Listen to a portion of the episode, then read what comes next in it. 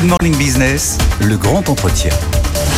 Il est 8h19 et notre invité ce matin, c'est Richard euh, Panquio, le PDG de l'ILEC, le lobby des grandes marques, hein, des industriels. Bonjour, merci d'être avec nous. Bonjour, merci. Je sais que c'est un jour compliqué parce qu'on attend dans une heure euh, ce que va dire Gabriel Attal euh, de manière générale et de manière particulière le plan pour répondre à la colère des agriculteurs à quatre jours hein, de l'ouverture du salon de l'agriculture.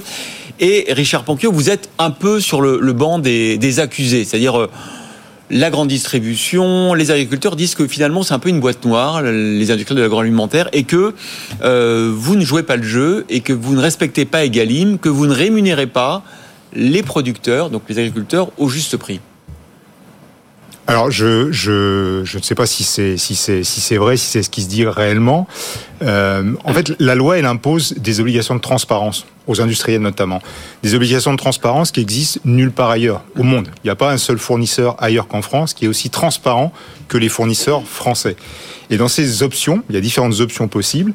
Il y a effectivement des options qui oblige les industriels à expliquer quelle est la part de la matière première agricole et comment elle est rémunérée. Donc ça, c'est une obligation légale. De mon point de vue, les industriels s'acquittent de cette obligation légale, qui encore une fois est une spécificité française. Le ministre de l'économie a parlé de un peu plus de 120 industriels qui étaient euh, en infraction, avec au départ des enquêtes dont on n'a pas encore les résultats. Est-ce que vous savez s'il y a déjà euh, euh, des, accusations sur certains groupes qui commencent à monter?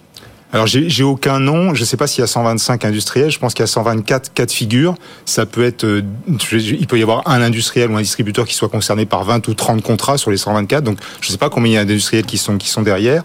Je crois comprendre que le point euh, de vigilance, c'est sur le respect de ce qu'on appelle la date butoir. Parce qu'en fait, la loi française, elle est très contraignante. Et la, première contrainte qu'elle impose, c'est de signer une date limite. Cette année, c'était le 31 janvier. Ce que je peux vous dire, c'est que effectivement, il y a des distributeurs, clairement, un distributeur qui ne respecte pas cette date butoir. Donc, dans les 124 cas de figure, j'espère. C'est pas le fond des, le fond des Galim, c'est la question de date en fait, euh, qui a déjà été avancée dans le calendrier. C'est aussi peut-être pour ça qu'il y a eu des tensions. Alors ça, c'est ça c'est sûr, parce que la date à laquelle on devait signer, originellement c'était le 1er mars. Ça a été avancé au 31 janvier. Mhm. Ça a réduit la durée de la négociation, ça a accru les tensions, ça c'est incontestable. Mais la vérité, encore une fois, sur la base de votre question, les 124 cas de figure, j'espère que c'est des cas de figure où effectivement la date butoir n'a pas été respectée. Et de mon point de vue, elle n'a pas été respectée, notamment par un acteur de la distribution. Alors, on n'est pas là pour euh, instruire euh, du tout un procès, on ne sait pas du tout. À chaque fois qu'on reçoit des interlocuteurs, soit de la grande distribution, soit des industriels, euh, on, se dit bah finalement il n'a pas, tort ou il a peut-être raison. N'empêche qu'il y a un rapport de la Cour des comptes hein, qui a regardé justement comment été appliqué notamment Egalim 1. la Cour des comptes qui dit que l'obligation pour les éleveurs et pour les industriels de signer des contrats pluriannuels n'a pas été respectée dans 80% des cas. C'est-à-dire en fait, on ne respecte pas euh, ces contrats pluriannuels qui permettent aux éleveurs, aux agriculteurs de savoir à combien leur seront achetés leurs produits dans 2, 3, 4 ans. Alors l'obligation de, de, enfin, la pluriannualité, c'est pas une obligation, c'est une possibilité qui a été qui a été étendue. La pluriannualité, c'est compliqué parce que ça suppose de se mettre d'accord par définition sur sur plusieurs années, sachant qu'on voit déjà que pour une année, c'est compliqué. Ce qui est vrai, c'est que la contractualisation, elle est insuffisamment développée. Ça, c'est incontestable. Vous êtes d'accord avec ça? Vous pensez qu'il faut le faire Absolument. Et encore une fois, de quoi on parle? On parle de contractualisation entre un industriel et des producteurs, puis un industriel et des distributeurs. Il y a une chaîne logique entre les deux. S'il n'y a pas suffisamment de contractualisation à l'amont, c'est un problème. La question qu'il faut se poser, c'est pourquoi les contrats sont pas signés Qui est responsable de ça Pourquoi ça ne fonctionne pas donc là, je, moi, je suis pas là pour instruire le procès de qui que ce soit non plus. Ce que je sais simplement, c'est que les industriels que je représente, on a une culture du contrat qui est extrêmement développée. Donc nous, on est tout à fait prêts à le faire. C'est pour ça que c'est difficile à, comprendre comment, parce que notamment la filière bovine est, est, hmm. particulièrement concernée. Ça veut dire qu'il y a des, des deals qui se font sans trace écrite à un prix qui est quoi? Oral? Alors, il y a probablement, c'est un des secteurs dans lequel probablement la contractualisation est la plus difficile. Après, quand vous discutez avec des experts du secteur, pardon, ils vous expliquent que les prix varient tous les jours, tous les deux jours, etc. Et que c'est hyper compliqué de contractualiser. Moi, je suis pas un expert de cette question-là. Ce que je dis simplement, c'est que la contractualisation, elle est probablement insuffisamment répandue et qu'il faut absolument la développer et la systématiser, quelles que soient les contraintes et les difficultés. Ça, j'en suis convaincu. On avait euh, Jacques Ressel euh, avec nous euh, la semaine dernière, il y a une dizaine de jours, qui représente lui la grande distribution. Il disait, nous, Egalim, on respecte, mais parfois on ne sait pas ce qui a été signé entre, entre grands acteurs industriels et agriculteurs. On l'écoute et vous réagissez derrière. Moi, pendant ce temps, ce que je constate, c'est que le premier industriel français, Lactalis, n'a pas signé avec ses euh, producteurs, pendant ce temps a signé avec euh, les distributeurs. Donc là, on est clairement dans quelque chose qui est Ah oui. contraire totalement à la loi, et alors là, on n'en parle pas. Vous accusez Lactalis de ne pas faire son boulot prévu par Egalim avec les producteurs. Nous, ce qu'on propose tout simplement sur tout ça, c'est que on n'ait même pas le droit de négocier. Et Bah oui. euh, Arnaud Rousseau, le président de la FDSA, a exactement la même position. Je l'ai dit au ministre l'autre jour. Quand on n'a pas négocié avec les agriculteurs, on ne doit pas avoir le droit de Ah négocier oui, avec que- les comment vous avez pu distributeurs. Voilà, Jacques Ressel qui dit effectivement que lui, il n'a pas de visibilité, lui, grande distribution, sur ce que vous signez euh, avec euh, les producteurs. Il cite Lactalis, qui depuis d'ailleurs a augmenté de 15 centimes hein, le prix euh, du litre de lait. On pourrait parler aussi de Savantia, hein, parce qu'il n'y a pas de raison de, fustiger un seul, industriel. En fait, le, point sur lequel je suis complètement d'accord, c'est le point qu'on a évoqué précédemment, c'est qu'il y a une chaîne logique. C'est-à-dire qu'effectivement, quand vous êtes industriel, vous êtes au milieu d'une chaîne. En amont, vous avez des producteurs. En aval, vous avez des distributeurs.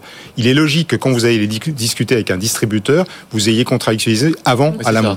Le problème qu'on a cette année, c'est qu'on a avancé le calendrier des négociations. On l'a avancé de six semaines pour certains, de quatre semaines pour d'autres. Ça veut dire qu'au lieu d'avoir trois mois de négociation, vous êtes retrouvé avec six semaines ou huit semaines. Ça a réduit considérablement et qu'on n'a pas fait évoluer le calendrier des négociations amont de la même façon.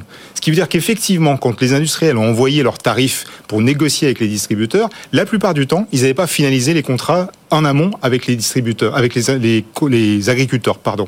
Et c'est ce, ce décalage, en fait, cette année, qui crée des tensions particulières. Donc, effectivement, on a des cas de figure où il y a des hypothèses qui ont été prises, alors que les industriels n'avaient pas forcément contractualisé avec les producteurs en amont. Tout ça est juste une question de calendrier. Quand on vous écoute, on se dit c'est pas une question de tension dans les négociations, c'est- c'était juste une question de date. Alors, bien sûr qu'il y a de la tension. Il y en a toujours eu, et cette année, il y en a eu particulièrement. Mais ce que je veux dire, c'est qu'on n'a pas été aidé par le schéma euh, législatif et par l'anticipation des, des négociations. Ça, c'est clair. On n'a pas été non plus aidé par le fait qu'un certain nombre de distributeurs ont décidé qu'on négociait plus en France, mais on négociait en Espagne, euh, aux, aux Pays-Bas. et ça, ça crée des... européenne. Ouais, et ça, ça crée quand même des difficultés objectives. C'est-à-dire, pour la première fois, vous discutez avec des gens que vous connaissiez pas la semaine précédente, quoi. On, on voit que vous êtes de, de- de bonne volonté. Donc, qu'est-ce qu'on fait maintenant? Euh, Là, le, le gouvernement va annoncer des choses. On va le savoir d'ici une heure. Euh, qu'est-ce que vous proposeriez justement pour qu'on avance un peu, euh, pour qu'il y ait plus de transparence sur toute la chaîne de négociation des contrats entre agriculteurs, industriels et grande distribution Vous savez, le- le- je pense que la, la- la première chose qu'il faut faire dans, dans ces cas-là, c'est de faire un bilan. Euh, en fait, moi, je voudrais qu'on fasse un bilan parce qu'on on Mais La parle. Cour de- des comptes l'a fait le bilan hein, il y a une semaine. hein. mais Il vous parlez, des bon. vous parlez des Galim 1. Oui, en fait, mais- je veux pas être trop technique, mais Ouais. la vérité, c'est que ce qui intéresse les producteurs, c'est la protection de leurs revenus. Mhm. Le revenu, il est traité par Egalim 2, qui est un texte de loi qui a deux ans. Mhm. En fait, on en est à notre- seulement notre troisième campagne de négociation sur la base de ces textes-là. Donc je pense qu'il faut déjà en faire l'analyse, l'exégèse et, et le bilan. Ce qui est sûr, c'est qu'on a besoin de, de davantage de transparence. Mhm. J'ai aucun doute là-dessus.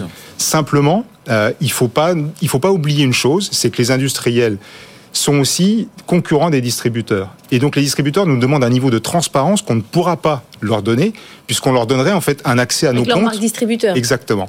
Donc c'est ça la difficulté. Ouais. C'est qu'en fait, ils sont à la fois distributeurs des marques, mais ils sont aussi donneurs d'ordre sur les marques de Et distributeurs. donc vos concurrents?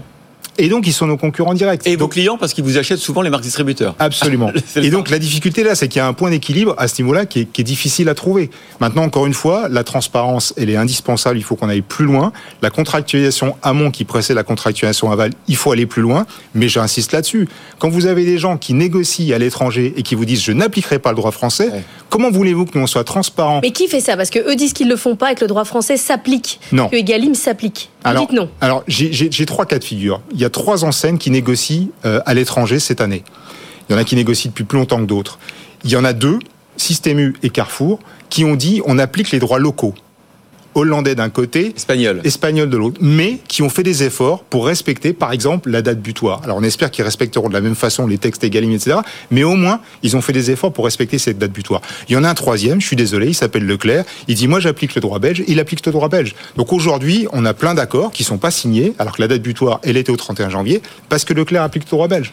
Encore une question, on passe euh, de l'agroalimentaire au, au shampoing et aux lessives avec des crozailles qui s'appliquent à partir du 1er mars et qui interdit les grosses promotions dans ce secteur-là. Euh, on ne pourra plus avoir de, de lessive pour le prix d'une, on ne pourra pas avoir moins que 30%. Limité à 34% les promos, c'est une bonne nouvelle pour vous, une mauvaise pour le consommateur?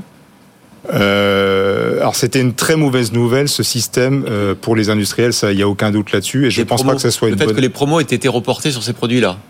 Oui, parce qu'en fait, ce qui s'est passé, c'est qu'on a encadré les promotions en alimentaire il y a 4 ans.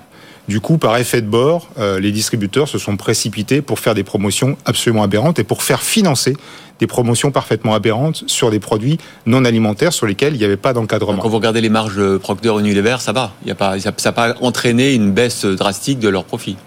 En tout cas, ça n'a pas entraîné non plus une progression des marchés, ça n'a pas entraîné une dynamisation des volumes, ça n'a pas entraîné. En fait, c'est des marchés qui continuent de s'écrouler Mm. progressivement.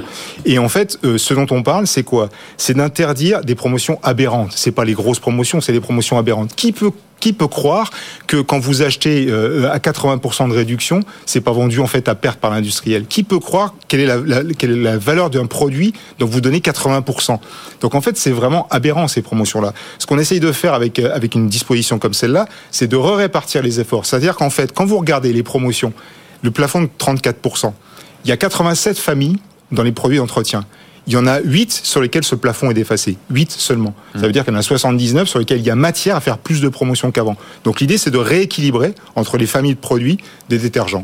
Juste un mot sur les résultats je- Carrefour. juste, j'ajoute un point, c'est qu'il y a un certain nombre d'industriels dans ces secteurs des détergents qui ont anticipé évidemment euh, la baisse des promotions au 1er mars et qui donc ont baissé leurs tarifs dans les négociations qui sont en train de se finaliser ou qui ont été terminées au 31 janvier. Donc ça, c'est une bonne nouvelle pour le consommateur parce que ça veut dire que des baisses de prix qui étaient accordées en promotion vont être accordées en fond de rayon à partir du moment où effectivement les baisses accordées par les industriels sont répercutées dans les prix consommateurs par les distributeurs. Carrefour- Merci, pardon. Juste un mot, un mot sur Carrefour quand même, qui a publié ses résultats euh, hier, des résultats en hausse de 10%. Ils ont expliqué aucun impact d'avoir sorti les produits de PepsiCo qui ont été euh, déréférencés avec des messages en disant euh, les hausses de prix demandées euh, sont euh, trop fortes, donc nous sortons euh, ce produit euh, des rayons. C'est quand même un problème pour euh, les marques que vous représentez. Vous représentez notamment PepsiCo.